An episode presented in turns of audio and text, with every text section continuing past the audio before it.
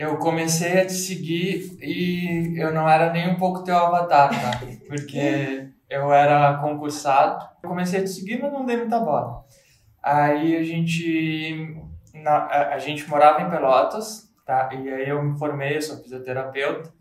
E eu passei num concurso público e a gente voltou para nossa cidade natal.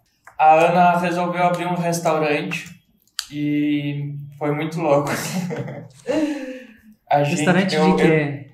Eu, eu tinha um bistrô, eu sou cozinheira por formação, daí eu, meus pais correram atrás e aí me deram a oportunidade. Eu tinha na época 22 para 23 anos e aí eu fui administrar, cozinhar e gerenciar um restaurante. E a gente ficou lá por três anos, três anos correndo atrás da máquina, administrando. O Dani era meu braço direito, trabalhava o dia inteiro na, na prefeitura como fisioterapeuta e, e atendendo pacientes, e à noite a gente virava, uma vida completamente insalubre, assim, de, só de loucura. Que, só que cidade pequena tem teus, seus problemas, né? Então, o restaurante acabou que não deu certo, né? A, a Ana, ela teve um episódio bem, bem ruim, assim, de, de crise, de de ter que tirar todo mundo que estava dentro do restaurante porque ela estava chorando na cozinha, surteosa. Desesperada.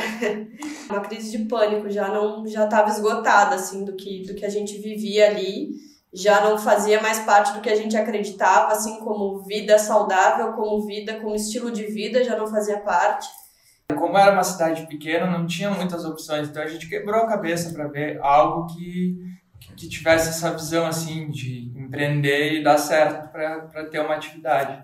E aí eu falei, tem um cara que eu sigo que fala algumas coisas de lançamento, eu não sei bem o que que é, mas acho que a gente podia ver, e aí tu tava pertinho de lançar. E aí a gente se inscreveu para ter lançamento, foi abril? Acho que era abril de 2019, abril, maio de 2019. Daí entramos para a turma, Uh, consumimos muito material, muito material ali naqueles primeiros dias e começamos a pensar, tá, e agora o que, que a gente vai fazer? E começar a pensar em pessoas e como que a gente ia fazer, porque a gente não se via na frente de uma câmera assim, que nem hoje. Sim, a gente, uh, a gente comprou sem saber o que, que ia... O que, que ia lançar. Daí uh, nos conectamos, aparentemente assim, surgiu um nosso médico, apareceu no Instagram, meu médico de já tinha três anos, dois anos que eu tinha constado com ele, e ele estava entrando no Instagram. E aí ele começou a fazer workshops dentro do, do da clínica ali, dele que ele atendia para 5, 10 pessoas. E aí a gente foi estudando e aí tentando se aproximar dele, chegamos em um workshop.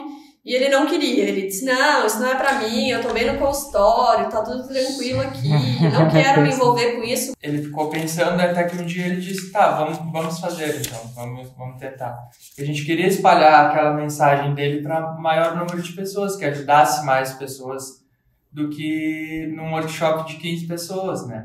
Daí conseguimos, no, no último final de semana, de março, que aqui ainda estavam funcionando as coisas, o último final de semana que ainda estava aberto antes da pandemia, uh, a gente ajudou ele a montar um workshop e conseguimos cento e, 115 pessoas, se eu não me engano, num, num workshop presencial.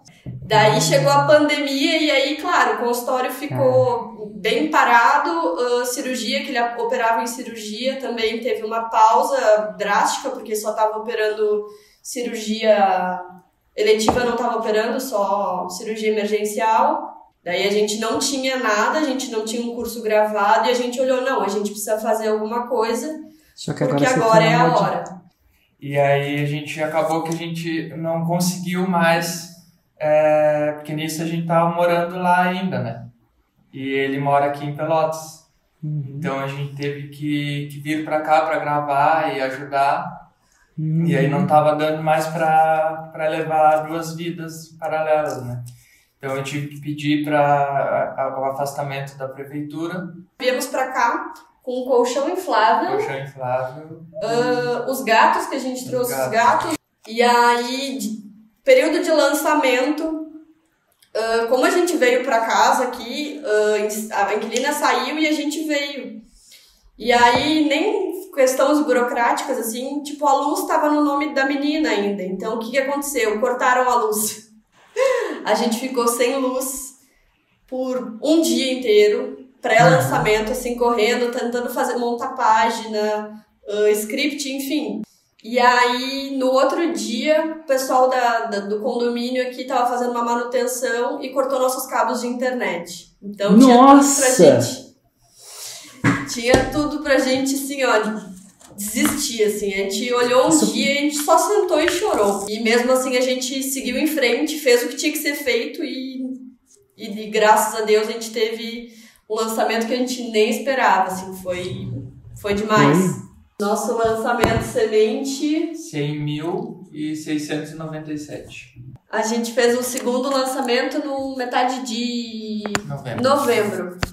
E de novo, a gente conseguiu outro 6 e 7. Vocês- têm uma noção de que regiões que você nem imaginavam ter, que vocês têm alunos agora? Sim, é, Estados Unidos, lá. Verdade? Bahia. Estados Unidos? Verdade. Aham, Que massa. Tem pessoal de Portugal, da Bahrein. Espanha, Bahrein, Reino Unido. Reino Unido. E se os destinos da nossa vida tivessem sido por milímetros diferentes, a gente não estaria aqui agora. A gente não teria feito tudo que a gente já fez. O Marcelo continuaria operando num bloco cirúrgico, desperdiçando ah, o tempo dele, né? Podendo alcançar tantas pessoas quanto a gente alcança hoje. O Dani continuaria concursado público. Seria tudo muito diferente. E o, o Marcelo, ele sempre relutou um pouco essa questão de... Porque pela especialidade dele ser cirurgia, ele ficava...